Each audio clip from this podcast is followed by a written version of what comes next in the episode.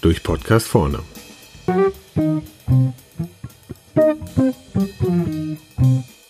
Guten Tag. Mein Name ist Michael Steinbach und ich möchte heute ein bisschen über Kanban referieren. Ein Thema, das mich, verbunden mit den wesentlichen Unterschieden zwischen Push- und Pull-Lieferlogistiken, schon seit 1995 begleitet.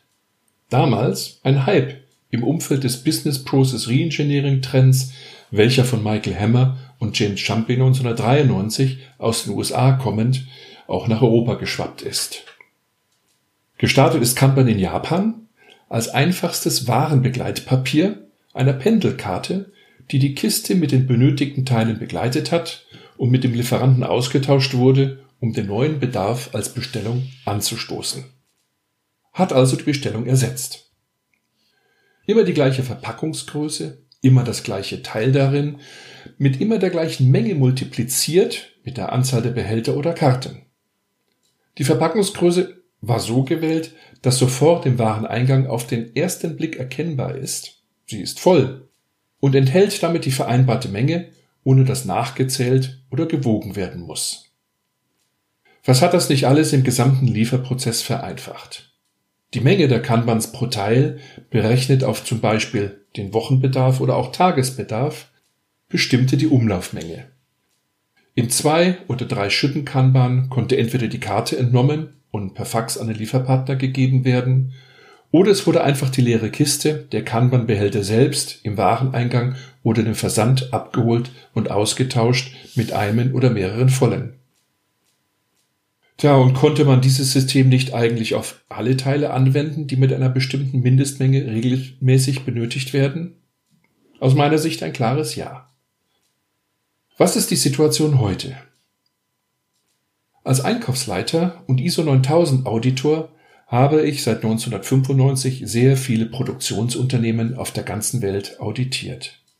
Nun, fast 25 Jahre später, haben fast 100 Prozent der deutschen Hersteller Kanban eingeführt. Ein Riesenerfolg dieser kleinen japanischen Idee. Toll. Aber in der Regel nur für C-Teile. Das finde ich eigentlich nicht so toll. Das heißt nämlich, dass Kanban meistens nur für fünf Prozent des Einkaufsvolumens angewendet wird. Der Grundsatz, der sich auch in Wikipedia findet, dass Kanban sich besonders für Produkte mit hohem Wertanteil eignet, scheint nicht überall Beachtung zu finden. Aber selbst im C-Teile-Management ist Kanban nicht mehr das einfache System geblieben, das es einmal war. Die Buchhalter, verbunden mit ausgeklügelten IT-Systemen, haben ein ehemals simples System für sich gekapert und komplex gemacht. Zwar sind Barcode-Scanner und AFID-Systeme als Ersatz für die Kanban-Karte eine deutliche Weiterentwicklung, aber der Transportbehälter, zugeschnitten auf das entsprechende Teil, wurde vernachlässigt und durch Standardbehälter für die gut ersetzt. Die eigene Kanban-Denke wurde durch die Konzepte der Systempartner für C-Teile ersetzt. Die wertigen A, B, XY-Artikel Neben den C-Teilen wurden nicht mehr in Kanban-Kreise mit deren Lieferanten eingebunden oder man hat sie auch von vornherein gar nicht mehr berücksichtigt. Für die A, B, XY-Teile existiert daher aus meiner Sicht noch sehr viel Potenzial bei deutschen und europäischen Zulieferern. Daher möchte ich allen Zweiflern hier nur Mut zurufen. Kanban ist einfach und bietet eine Menge Vorteile, vor allem gegenüber IT-Systemen und deren Bestellalgorithmen. Der Algorithmus ist ein modernes Zauberwort geworden. Aber die bisher zuverlässigste Methode gegen Fehlteile und für zuverlässigen Produktionsfluss heißt einfach. Das leere Glas Bier zum Wirt geschoben ist ein unmissverständliches Signal.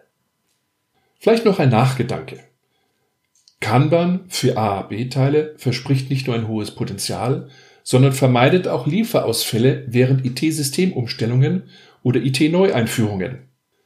Materialfluss und Produktionsfluss im Poolsystem mit wenig IT und mit einem IT, der bei Ausfall auch ohne diese weiterläuft und einfachst kommuniziert wird, schafft Liefersicherheit. In dem Sinne, durchdenken vorne.